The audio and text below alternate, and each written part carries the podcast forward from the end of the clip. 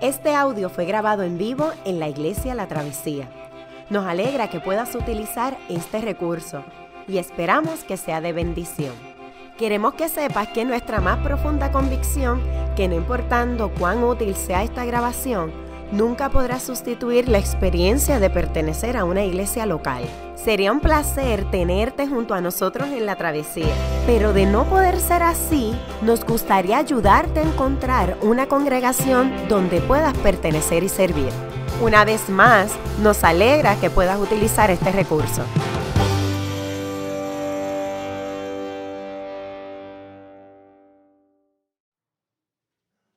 Lucas 12, del 3 al 21, y dice así.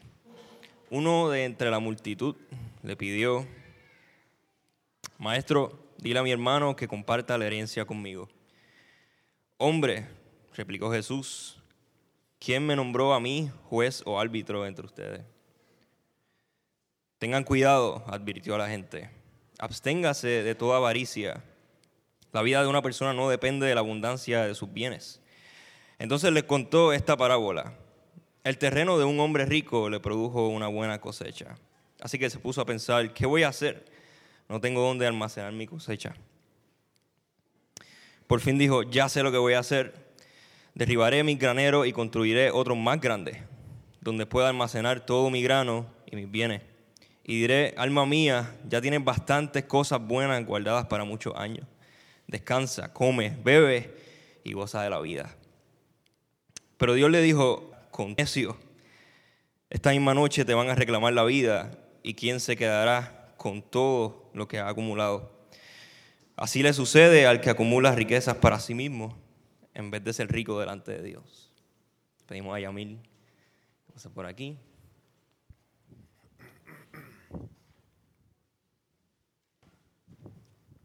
La que hay, bro. Está bien.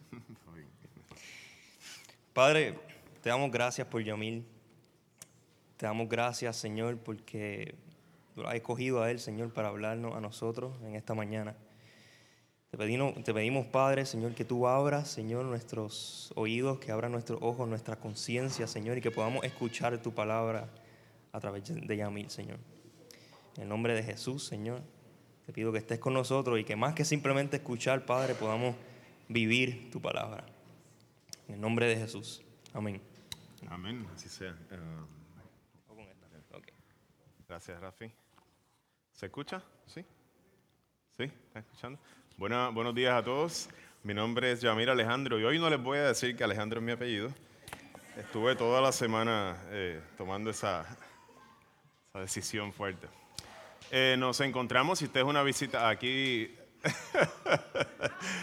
ella es mi hija, se llama Estrella. Así que ella quiere estar con su papá, pero este... Bendito, mi amor. y así comienza nuestro sermón de hoy.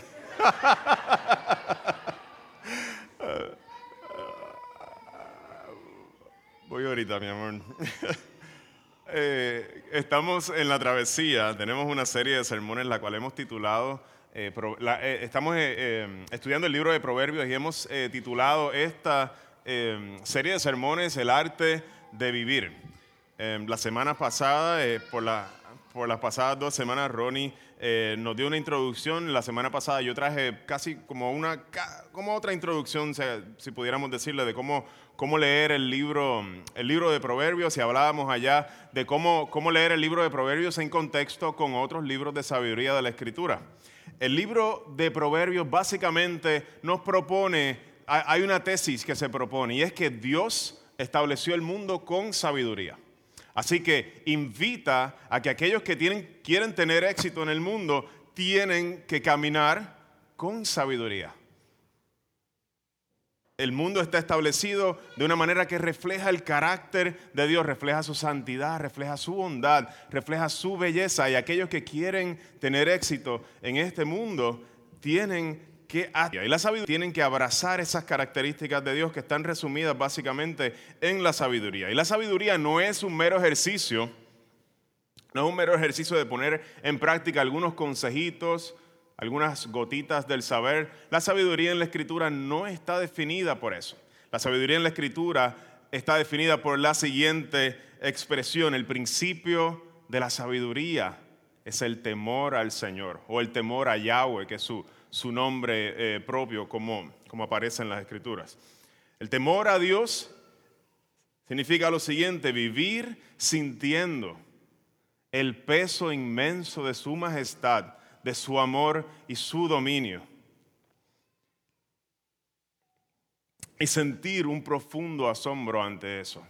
Es vivir sabiendo que cada paso que nosotros damos, es vivir sabiendo que cada respiro que nosotros eh, damos con, nuestros pulmones, es vivir que cada, sabiendo que en cada lugar que nosotros estamos parados, Dios está presente, todo pertenece a Él y todo es para Él. Es tener eso bien presente dentro de nuestros corazones, de alguna forma que se sienta como un peso inmenso de gloria eh, eh, sobre nosotros. De eso se trata el temor de Dios. La persona que quiere ser sabia vive sabiendo que vive, vive sabiendo que vive grande en el mundo que no creó, en el mundo que pertenece a uno que es más grande y que es el creador y sustentador de todas las cosas. En esta serie de sermones nosotros vamos a tener una estrategia un poco diferente. Nosotros normalmente en la travesía tomamos un pasaje largo, y nosotros vamos exponiendo ese pasaje, es lo que llaman la predicación expositiva. Pero Proverbios eh, presenta un reto para nosotros. Los primeros 10 capítulos, digamos, entre los 10, más o menos hasta el, hasta el 9 o el 10, vamos a ver algunos discursos largos en los que podemos acercarnos a un texto y exponerlo de manera expositiva.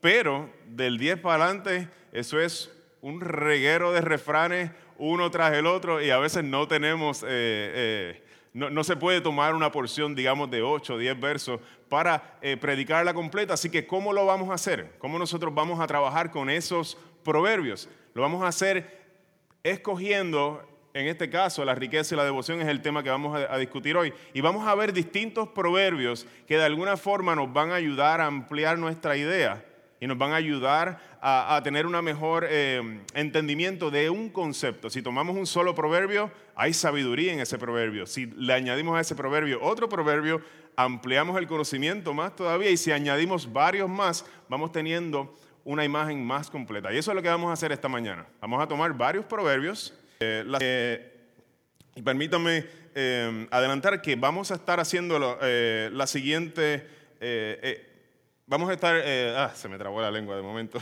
vamos a estar haciendo o explorando lo siguiente, vamos a estar explorando la seguridad que nos ofrecen la riqueza. Proverbio habla de eso. Vamos a estar explorando también el engaño que nos presentan las riquezas y vamos también a estar explorando quién es el dueño de la riqueza. Esas son las tres cosas que vamos a estar eh, explorando esta mañana. Permítame comenzar con el primer pasaje, de nuestro primer punto. Proverbios capítulo 10, versículo 15 nos dice lo siguiente, la fortuna del rico es su fortaleza, la ruina de los pobres es su pobreza. Y para nosotros entender este proverbio, tenemos que primero entender a qué se refiere la palabra rico. Cuando nosotros utilizamos esa palabra hoy, no necesariamente se refiere a lo mismo que eh, se refería en el momento en que el libro de Proverbios fue escrito el libro de Proverbios fue escrito en una cultura principalmente, una sociedad principalmente agraria. Así que alguien que era rico podía definirse por las siguientes tres o cuatro cosas. Una persona que tenía buenas cosechas, tenía suficiente, eh, una familia bien alimentada, tenía pan no solamente para ese día, sino que podía tener pan y tenía seguridad alimentaria, y una finca o un terreno que podía heredar a, las generaciones posteriores. Esas tres cosas básicamente definían a alguien que era rico. No se está refiriendo necesariamente a alguien que tiene eh, muchas posesiones o muchos lujos, sino a alguien que tiene exactamente lo que necesita para vivir y puede absorber de alguna forma impactos de adversidad. Puede absorber impactos de adversidad. Tiene lo suficiente como para poder absorber eso. Así que básicamente si tú tienes las necesidades de tu familia bien cubiertas, eres una persona que Proverbios te consideraría eh, una persona rica. ¿Y qué nos dice el proverbio de esta persona rica? Dice, la fortuna del rico, el tener esos bienes materiales, de alguna forma sirve como una fortaleza. Otras versiones dicen una ciudad amurallada.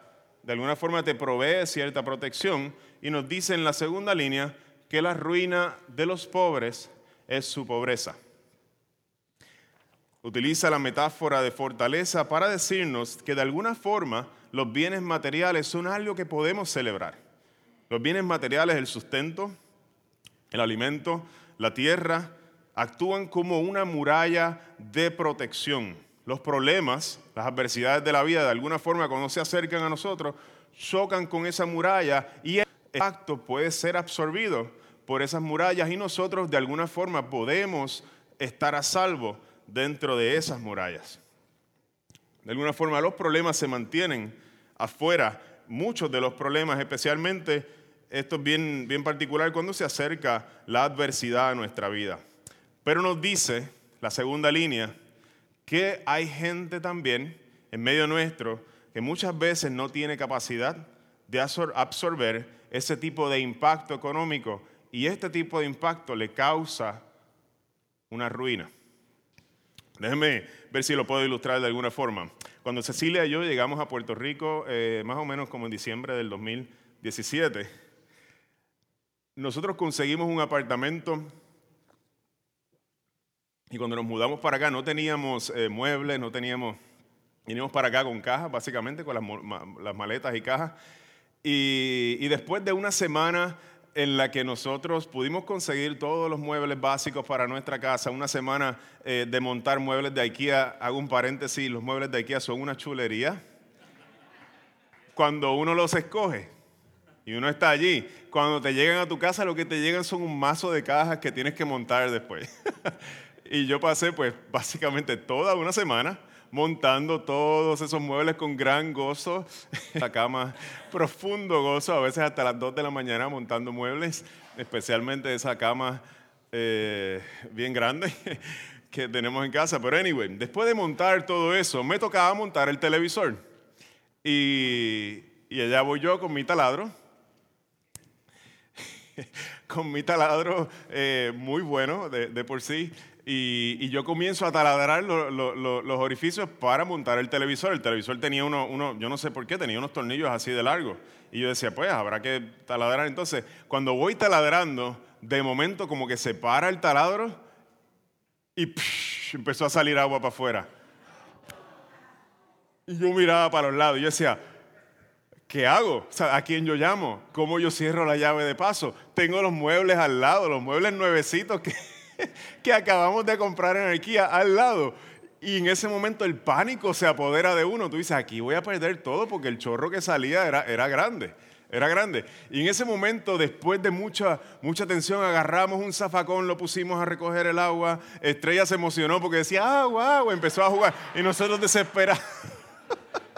Llamando a todo el mundo dónde cierra la llave de paso y no encontrábamos cómo será la llave de paso porque era de un apartamento de arriba el que rompimos, no era el del nuestro.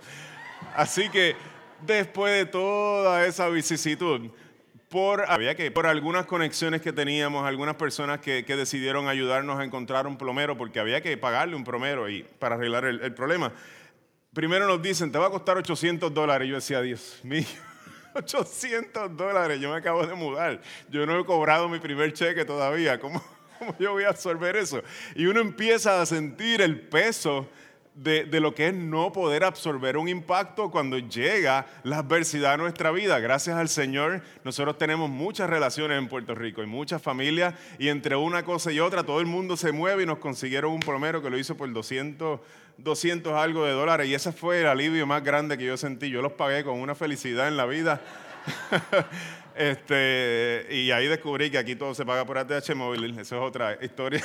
Tuve que ir a, sacar el dinero después. Pero anyway, de alguna forma, eh, esa historia a mí me hizo sentir como que, wow, qué difícil es cuando la adversidad nos choca en la vida y nos puede causar la ruina. Yo doy gracias a Dios porque yo tenía mucha familia, tengo mucha familia, tengo muchos amigos aquí, pero ¿qué tal cuando eso le pasa al que no tiene recursos? Las adversidades llegan, llegan a uno y llegan a otros, se nos daña el carro, se nos enferma un, un miembro de nuestra familia, no tenemos seguro médico, todas esas adversidades llegan y dice el escritor de Proverbios, en esos momentos es una bendición tener bienes económicos. Son buenos, son buenos, no son malos. El escritor de Proverbios los ve de manera positiva. Podemos absorber impactos que llegan a nuestra vida, pero la segunda línea nos dice, no te olvides del pobre, porque cuando le impactan a él, a él le van a causar la ruina. Así que de alguna manera el proverbio nos presenta esas dos situaciones y la primera cosa que nos dice es que nosotros necesitamos ser agradecidos al Señor por aquella riqueza, porque la bendición del Señor, nos dice el proverbista, es la que trae riquezas a nuestra vida, que nos ayuda, nos ayuda. Es bueno tenerlas porque nos ayuda a absorber los impactos de la vida. Pero el proverbista también nos dice, no olvides, no olvides a aquellos que no tienen la capacidad de absorber el impacto, porque un impacto como ese como el que acabamos de describir, puede causarle la ruina. En el, Antiguo Testamento vemos este afán, vemos este afán por, de, los profetas, de los escritores, por cuidar a aquellos que son em, menos privilegiados en, las congregaciones. Eh, se refiere a ellos como la viuda, se refiere a ellos como los huérfanos y se refiere a ellos como el extranjero. Son tres tipos de personas que en el pueblo de Israel de alguna manera no disfrutaban de la prosperidad económica que otros disfrutaban. Y el, pueblo del Señor tenía el mandato de velar por eso, porque un impacto, una adversidad a esas personas les trae, les puede traer la ruina. Y eso es algo que es bien importante que nosotros tengamos. En medio de nosotros, no todos nosotros contamos con la, con la, con la prosperidad económica para absorber ciertos impactos de la vida. Y sería impensable que en nuestra congregación alguien sufra la ruina por no tener, por no tener suficiente eh, riqueza, suficientes medios económicos para absorber los impactos. Sería impensable en el pueblo de Dios en el Antiguo Testamento y lo sigue siendo en la iglesia hoy día. Que nosotros no proveamos y no cuidemos a aquellos que necesitan la, la ayuda porque no tienen el sustento económico para hacerla. Miren lo que dice el Señor acerca del justo. Dice, cuando el justo prospera, nos dice Proverbios, la ciudad se alegra. Cuando tú y yo utilizamos nuestra riqueza y nuestra prosperidad de manera justa, se alegra la ciudad porque un justo entiende que su prosperidad económica no es primordialmente para él, sino es para bendecir. Ve su prosperidad económica como un regalo de Dios. La riqueza proviene del Señor y Él ve su prosperidad económica para el beneficio de los demás. Por eso la ciudad se alegra. Que nuestra prosperidad en esta mañana nosotros la entendamos como un motivo, la recibamos con un motivo, eh, con, alegría y con, y con agradecimiento al Señor, pero que entendamos que nuestra prosperidad, todo lo que el Señor ha puesto en nuestras manos, es para el beneficio de otros también no es para nuestro beneficio, que nuestro bienestar económico sea una bendición para aquellos que nos rodean también. El segundo punto que quisiera eh, trabajar en esta mañana es, ya vimos la protección que nos da la riqueza o la seguridad que nos da la riqueza. La seguridad, la, riqueza también tiene otro, otro feature, ¿cómo le diríamos a eso en español? Un feature, otra Estaba hablando en inglés español y tanto tiempo fuera que uno se le olvidan las palabras en español. Otro feature. y es que la, riqueza también puede engañarnos. Miren lo que dice Proverbios capítulo 18, versos 10 y 11. El nombre del Señor es torre fuerte, a ella corre el justo y está salvo. Y miren lo que dice la segunda parte. La fortuna del rico es su ciudad fortificada y como muralla alta en su imaginación. ¡Wow! ¿Acaso no es una ciudad fortificada la ciudad del rico? ¿Qué me está diciendo este segundo proverbio? Y como muralla alta en su imaginación. ¿Acaso se están contradiciendo estos dos proverbios? En cierta manera pareciera que se están contradiciendo. Uno te dice, te provee protección y el otro te está diciendo, él se cree que las murallas son más altas de lo que realmente son. Dos proverbios nos ayudan a entender más ampliamente lo que, eh, la sabiduría que está en ellos. Realmente las riquezas sí pueden darnos protección. Pero hay un problema, y es que nosotros a veces nos creemos que sus murallas son más altas de lo que realmente son. Usa la misma metáfora, una ciudad, una, ciudad, fortificada, pero nosotros imaginamos que las riquezas son capaces de darnos la seguridad en última, eh, la seguridad completa. Y esto a mí me trae a, la memoria mis años en la, universidad. Yo estudié educación eh, como, una segunda, como una segunda preparación, educación en matemáticas.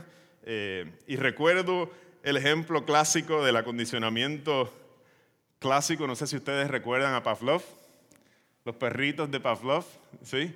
Aquellos que estudiaron en hizo un o aquellos, es bastante conocido. Y consiste en lo siguiente, Pavlov eh, hizo un experimento y él tenía este, estos perritos y él les daba comida a estos perritos y lo normal es que cuando llegaba la hora de comer de los perritos, ellos comenzaban a salivar. Entonces Pavlov comenzó, ese es el instinto natural, hay comida y comienzan a salivar los perritos. Pavlov comenzó a integrar otro estímulo que no hacía a los perritos salivar por sí solos. Si tú tocabas una campanita, los perritos no salivaban, no lo asociaban con comida. Pero al unir los dos estímulos, la comida y la campanita, cada vez que llegaba la comida, se sonaba la campanita y los perritos comenzaban a salivar emocionados para comerse su comida. En un momento dado, suena la campanita sola y los perritos, no hay comida, pero ellos como quiera están salivando. De alguna forma él acondicionó y logró crear una relación entre la campanita y la comida. Cuando ellos escuchaban la campanita tenían seguridad de que habían comida y por eso salivaban. Así ocurre muchas veces con nosotros y las riquezas. Nos acostumbramos a usar la riqueza de muralla y es una bendición, lo dijimos en el primer punto, es una bendición, pero mientras más lo hacemos, Mientras más usamos la riqueza para estar lejos del dolor, para estar lejos de la selección, empezamos a relacionar la riqueza directamente con nuestra seguridad. Y empezamos a creer que las riquezas en sí mismas son capaces de darnos la seguridad que solamente el Señor nos puede dar.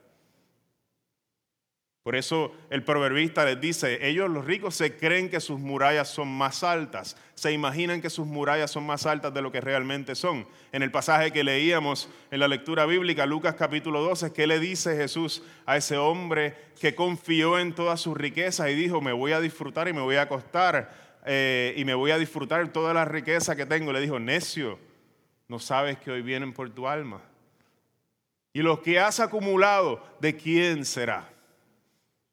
¿Qué capacidad tienen las riquezas? ¿Qué capacidad tienen todo lo que tú tienes para librarte de la muerte? Te acostumbraste y todas las aflicciones las mantuviste fuera, las mantuviste fuera, lejos de ti y relacionaste estas dos cosas, pero eso no jamás, jamás te va a brindar la seguridad que tú y yo necesitamos. La riqueza también tiene la capacidad de engañarnos, acostumbrarnos a adquirir protección por medio de ellas y descubrimos que nos dan un falso sentido de seguridad, nos dice el proverbista. Lo llama el honor en última instancia. Es quien único nos puede, nos puede dar seguridad. La Biblia lo llama el pastor, el Señor es mi pastor. Y cuando estoy con Él nada me falta. Él me acompaña aún en valles de sombra de muerte. Yo no temo mal alguno porque Él está conmigo. El, apóstol Pablo en el capítulo 8 de Romanos nos dice, por lo cual yo estoy seguro que ni la muerte, ni la vida, ni ángeles, ni principados, ni potestades, ni lo presente, ni lo porvenir, ni lo alto, ni lo profundo, ni ninguna otra cosa creada nos podrá separar del amor de Dios que es en Cristo Jesús, Señor nuestro. Solamente en Cristo Jesús estamos seguros porque no hay nada que pueda romper ese lazo de amor con quien con cual él nos ha amado a nosotros y solamente en él nosotros hallamos nuestra seguridad y no en nuestra riqueza material. El nombre del Señor es torre fuerte, dice el proverbista. A ella corre el justo y en ella realmente está a salvo. El segundo engaño que las riquezas nos eh, nos ofrecen es una falsa satisfacción. Miren lo que dice el gran escritor de Eclesiastés. Quien ama el dinero de dinero no se sacia. Quien ama las riquezas nunca tiene nosotros siente. Y él dijo, también esto es absurdo. Las palabras que, nosotros leemos aquí las escribió aquel hombre, eh, Salomón. Salomón, quien tuvo más riqueza que cualquiera de los otros reyes de Israel, quien tuvo más sabiduría que cualquiera de los otros reyes de Israel y quien tuvo más, un reino más grande y más próspero que cualquiera de los otros reyes. Dice, me entregué a los placeres, me entregué al éxito, me entregué a todas estas cosas y en todas descubrí que ninguna, ninguna sacia el alma. Fui tras el dinero y me di cuenta que no me sacio. Mientras más busco, no me sacio. Fui tras las riquezas y me di cuenta que mientras más tenía, más deseaba. Nunca, nunca fueron suficientes. Nosotros, el engaño del dinero es que siempre nos va a hacer sentir que no tenemos suficiente, que necesitamos dar más. Y el peligro de esto es que impide nuestra generosidad. Coarta nuestra capacidad de ser generosos. Porque de alguna manera yo quiero felicidad y sé que el dinero, lo asocio el dinero con la felicidad y yo quiero aquello que no me permite entonces dar y ser generoso con las cosas que tengo que ser generoso. Yo quiero sentir eh, esa emoción que dan las cajitas de Amazon cuando están en la puerta. Es una ricura, eso es terapéutico, es súper rico llegar a tu casa. Y para mí, si me pregunto, UPS rico es ver a, a, a uno de estos conductores de UPS cargando una caja grande. no todos los héroes se ponen capa, decía un, meme. Una caja grande de guitarra. Eh, es lo más rico, es terapéutico, nos encanta, pero realmente él no sacia. otro día les cuento cuántas guitarras yo he tenido. no, no vamos a entrar en eso ahora. Y ah, ah, me llama la atención porque hay un documental que, que, me recomendó un hermano de la iglesia, está en Netflix, y se llama Happy. Y es estos eh, estudiosos del comportamiento humano que de distintas universidades, Harvard, uh, uh, Knox, ellos empiezan a hablar de este asunto de la felicidad. Dice que por muchas décadas, si acaso centenarios, se ha hablado, se ha estudiado la depresión y condiciones patológicas del comportamiento, pero es hace poco, cerca, comenzando más o menos en los 80 y los 90, donde comienza a estudiarse este asunto de la felicidad y a tratar de, de alguna forma, medir, si es posible, eh, este asunto de la felicidad. Y en el documental le preguntan a este hombre joven, cerca de sus 25 años, muchacho eh, flaquito, fit, bien vestidito, y le decían, ¿qué es lo que más tú deseas en la vida? Y él dice, ser feliz, tener éxito. Y la segunda pregunta que le hacen dice, ¿y qué te hace? ¿Qué tú crees que te haría sentir que has logrado esto? Y él dijo, me quedó mirando, dinero. Lots of money, mucho dinero, decía el muchacho. Y eso refleja exactamente lo que nosotros, realmente él es, una, él es simplemente alguien que le está dando voz a lo que nosotros realmente no confesamos con los labios, pero sí creemos en nuestro corazón y actuamos según eso. Y es que nosotros creemos que la prosperidad económica nos va a traer felicidad y no queremos ser ingenuos. Si uno le pregunta a una persona que vive en la calle, que no sabe cuál va a ser su propia, eh, su próxima comida, no sabe qué es lo que va a comer, tú le preguntas, ¿la prosperidad económica te haría feliz? Claro que sí, seguro que sí. Tener tus necesidades cubiertas te haría más feliz, seguro que sí. Aquí no estamos, no queremos sobre espiritualizar las cosas. Mira, una persona que es de carne y hueso necesita comida para su bienestar, necesita un techo, necesita condiciones básicas en las, en las cuales puede vivir y tener sus necesidades cubiertas. Claro que la prosperidad económica nos puede traer cierto grado de satisfacción y cierto grado de felicidad, pero algo que ellos señalaban, ellos decían, hay un aumento dramático en lo que ellos llaman felicidad, no sé cuáles eran sus criterios para medirla, en alguien que gana 5 mil dólares al año a alguien que gana 5 mil dólares al año. Decía, hay un aumento dramático en la felicidad que experimenta uno. Eh, estos son números de Estados Unidos, así que no sé cómo sería esto en Puerto Rico, pero ellos, dicen, hay un aumento, la gente se siente mejor, la gente siente que puede, eh, no están apretados todo el tiempo, no están en estrés, pero él dice, luego de los 50 mil dólares, hasta 50 millones, dicen, no notamos un aumento significativo en la felicidad de la gente. Interesante, de 50 mil a 50 millones. Dice, es amplio, es amplio la diferencia. Él dice, la felicidad no aumenta significativamente. Y eso es exactamente lo que nos está diciendo el autor de Eclesiastés. Nos está diciendo, quien va tras las riquezas, quien las ama, no es quien las necesita, las necesitamos, pero quien pone su corazón en ellas jamás será saciado con ellas. El problema que él está describiendo es que nosotros corremos tras las riquezas para que nos den felicidad, pero ellas son un amor traicionero. Ellas son un amor traicionero. Es esa, esa muchacha que, era bien linda en la escuela y tú te, te, perfumabas, te hacías todo para que te notara y te miraba, pero uh, jamás te va a hacer caso. Jamás, jamás, jamás vas a lograrlo. Nunca, nunca, nunca. Este, y el problema es que coartan nuestra capacidad de ser generosos. Gastamos más en nosotros mismos buscando esa felicidad de lo que debemos y no somos tan generosos como debiéramos ser. Y esto es algo bien contraintuitivo, bien contraintuitivo, que la felicidad no viene por yo buscarla, sino que viene como un producto de otras cosas. No viene por yo buscarla, quien anda buscando la felicidad nunca la va a encontrar. Pero quien se entrega en generosidad, quien ama a los demás y ve su vida como un servicio a los demás, de alguna forma sin buscar aquello que todo el mundo busca, lo encuentra. Y esto es lo que el autor de Eclesiastés nos está diciendo. Quien corre tras de ella jamás será saciado con ellas.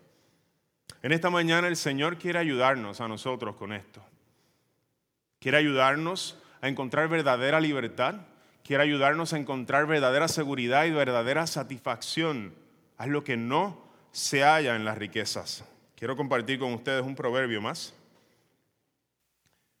Proverbios 3, versos 9 y 10 dice, honra a Jehová, honra a Yahweh con tus bienes y con las primicias de todos tus frutos. tus graneros se llenarán con abundancia y tus lagares rebosarán de mosto. Interesantemente, Él le dice al pueblo judío, le dice, honra, honra a Dios con tus bienes, pero no solamente con tus bienes, con las primicias de todos tus frutos. Nosotros tal vez no entendemos bien lo que eso significa. Permítame ayudarle a, movernos un poco en, tiempo y espacio. Las primicias de los frutos son aquellas primeras cosechas. Aquella, en una sociedad agraria tú vives de tus cosechas. Aquellas primeras cosechas. Todavía no sabes cuánto va a dar el año completo. Todavía no sabes y Él te está diciendo, de esas primeras, de esas primeras, honra a Yahweh, dale prioridad. Y la palabra honra tal vez no tiene el peso en español que tiene en el idioma original, pero la idea es, eh, creo que la palabra es kaved, eh, la, idea es que tú sientas el peso de Yahweh. No es porque Él es gordito o algo así, eh, pero la palabra está directamente relacionada al peso. Dice, reconoce el peso de Yahweh. No utiliza la palabra general para Dios, está hablando del nombre propio de Dios. Reconoce el peso de Yahweh. Reconoce que de eso, por con todas las cosas, y por eso es que te va a pedir las primicias de tu fruto por su peso, porque eh, Él es dueño de todas las cosas y Él no tiene ninguna inseguridad en pedirle a su pueblo que lo honre con aquello que son los primeros frutos de su tierra. Este verso se ha utilizado en la llamada teología de la prosperidad como un verso en el que te dicen, mira, tú le das a Dios de los primeros frutos y entonces tus graneros se llenarán con abundancia y tus lagares rebosarán de mosto.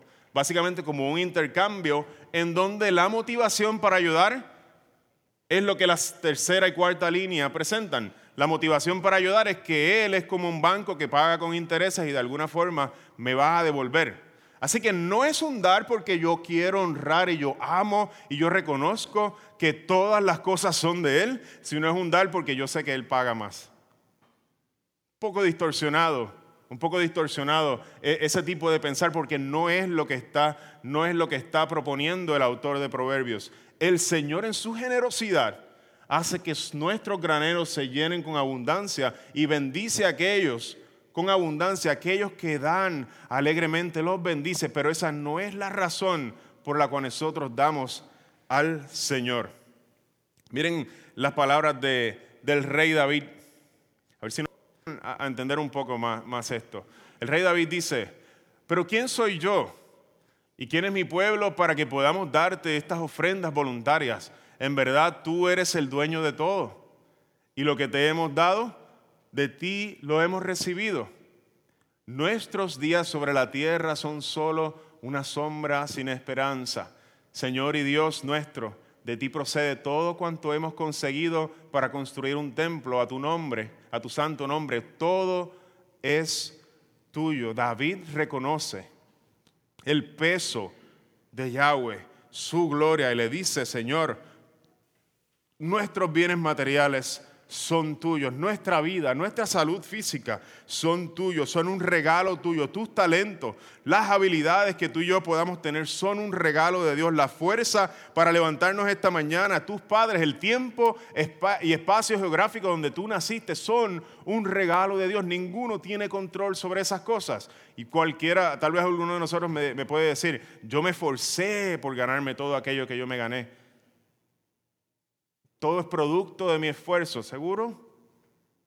Si tú hubieras nacido en un lugar pobre, en una montaña, en otro siglo que no es el siglo XX, metido por allá en una montaña, todo tu esfuerzo te hubiera dado lo que tienes hoy. Hay lugares donde uno nace y no importa cuánta cantidad de esfuerzo uno ejerza, no vas a tener la prosperidad que tienes. No podemos creer que nuestros bienes no podemos creer que nuestros bienes son primordialmente por causa de nuestro esfuerzo. Nuestro esfuerzo aporta algo, pero David, el rey David, rey de Israel, con gran poder y gran riqueza decía, todo Señor, todo lo hemos recibido de ti. Todo es tuyo, este mundo es tuyo y tú nos has ubicado en este tiempo y espacio, nuestras habilidades, todas las cosas que nosotros pudiéramos adjudicarnos de alguna forma a nosotros, si lo pensamos bien, no son de nosotros. Nuestra prosperidad económica no es meramente el producto de nuestro esfuerzo, hay mucho más ahí. Y el Señor quiere y nos invita a ser generosos y devolverle a Él aquello que Él nos ha dado. Al pueblo de Israel el Señor le decía, el Señor le daba el 100% de toda su, su, provisión y le decía, devuelve al Señor el 10. De alguna forma era, era un, un ejercicio en el que nosotros de alguna forma sabemos que no confiamos meramente en nuestras riquezas para olvidarnos de ese engaño, para que ese engaño no nos consuma y vivían con el 90% de su salario y el 10 lo entregaban de vuelta al Señor como un acto de como un acto de, reconocer de que del Señor provienen todas las cosas. Como un acto de reconocer el peso, la inmensidad de Yahweh su Dios, aquel que los había sustentado y aquel que caminaba con ellos. El Señor en última instancia es nuestro sustento. Permítame concluir este sermón. Hasta ahora hemos visto, el primer punto, hemos considerado la seguridad de la riqueza. La riqueza es buena, es buena, proviene de Dios. El Señor se place en darnos riqueza para que nuestras necesidades estén cubiertas. También consideramos el engaño de la riqueza. Hay dos engaños, es que no nos pueden dar seguridad completa como nosotros quisiéramos, sus murallas no son tan altas como nosotros creemos y no nos pueden dar satisfacción completa como nosotros quisiéramos. En el tercer punto consideramos el dueño de la riqueza. La riqueza no es nuestra, ni es meramente un producto de nuestro esfuerzo. Hay mucho más envuelto en ella que proviene de Dios y no de nuestro propio esfuerzo. Pero tal vez tú te sientes en esta mañana igual que yo. Señor, se me hace difícil, se me hace difícil ser generoso, se me hace difícil dejar de relacionar la riqueza con mi seguridad. Muchas cosas. A mí me gusta cómo se sienten las cajitas de Amazon cuando llegan. Yo no quiero cortar eso en mi vida y son muchas cosas que necesito también. Tal vez te sientes igual que yo, no eres tú solo, soy yo también. Quienes estamos aquí predicando la palabra no predicamos desde arriba para regañar a aquellos que están abajo. tenemos las mismas luchas que ustedes.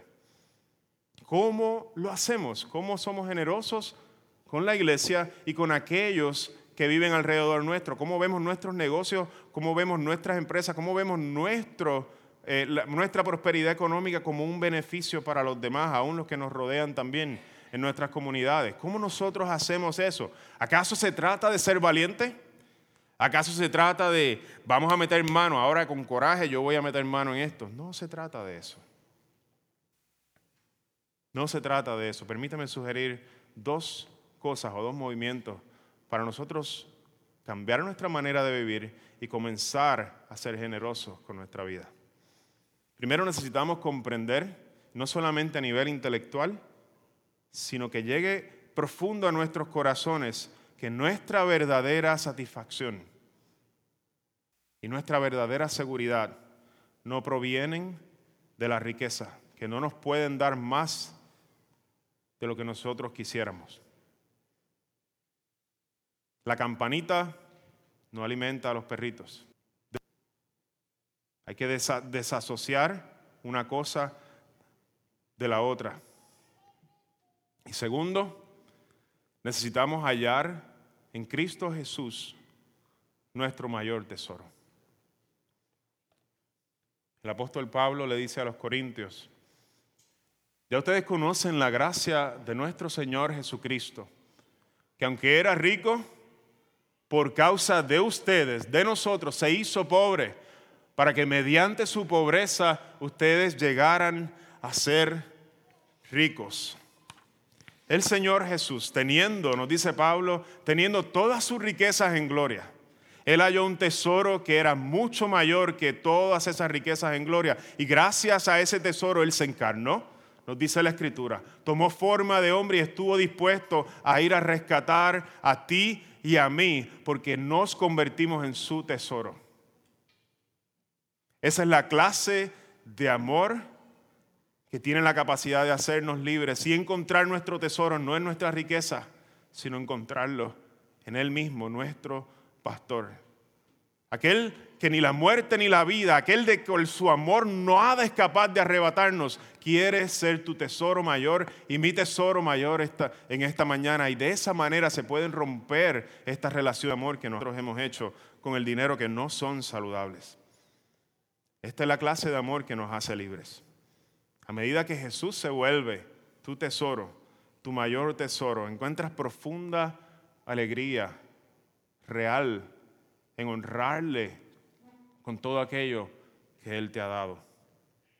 El Señor esta mañana nos recuerda, como lo hizo dos mil años atrás, en medio de una de las más grandes fiestas, la fiesta de los tabernáculos del pueblo de Israel, en medio de la multitud se levantó y dijo, si alguno tiene sed, si alguno está insatisfecho, venga a mí y beba.